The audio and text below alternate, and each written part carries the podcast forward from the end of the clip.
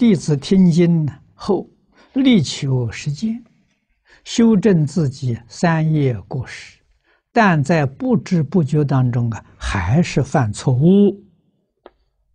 啊，当意识自己违背佛陀教诲，心中就十分懊恼、烦躁不安，有失正觉，甚至失去信心。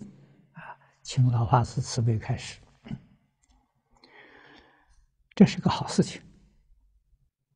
啊，也就是我们刚才说了这么多了，啊，我们无始劫来的烦恼习气太重了。那么从小呢，又没有受到像过去这种伦理道德、因果的教育，啊，现在这个社会的诱惑，比古时候超过一百倍都不止啊。啊，古时候那些大德，如果生在现在的社会，我相信啊，至少一半会被淘汰掉了。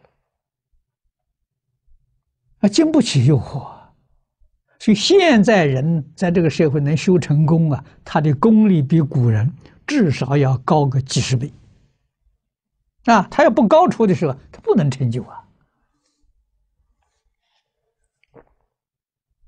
啊，所以这个社会说淘汰得快，啊，成就也快，哎，看你能不能抵得过这诱惑，啊，能不能经得起考验，啊，所以这个要有信心，啊，天天不离经教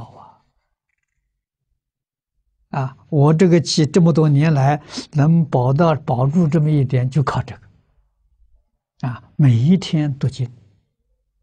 读经就是接受佛菩萨的教诲啊，远离诱惑啊，我远离的方法啊，我你看至少有四十五年了，我不看电视，不看报纸，不看杂志，啊，不看电影，这些东西通通都拒绝，都绝缘了啊？为什么？保护自己的清净心啊，那些事情不需要知道啊，啊，那都是染污啊！你看这个东西，听这些东西，那你就是接受染污啊。那我们看佛经啊，听讲经，这个好啊，啊，听圣贤教诲。啊，才能保住自己的身心清净。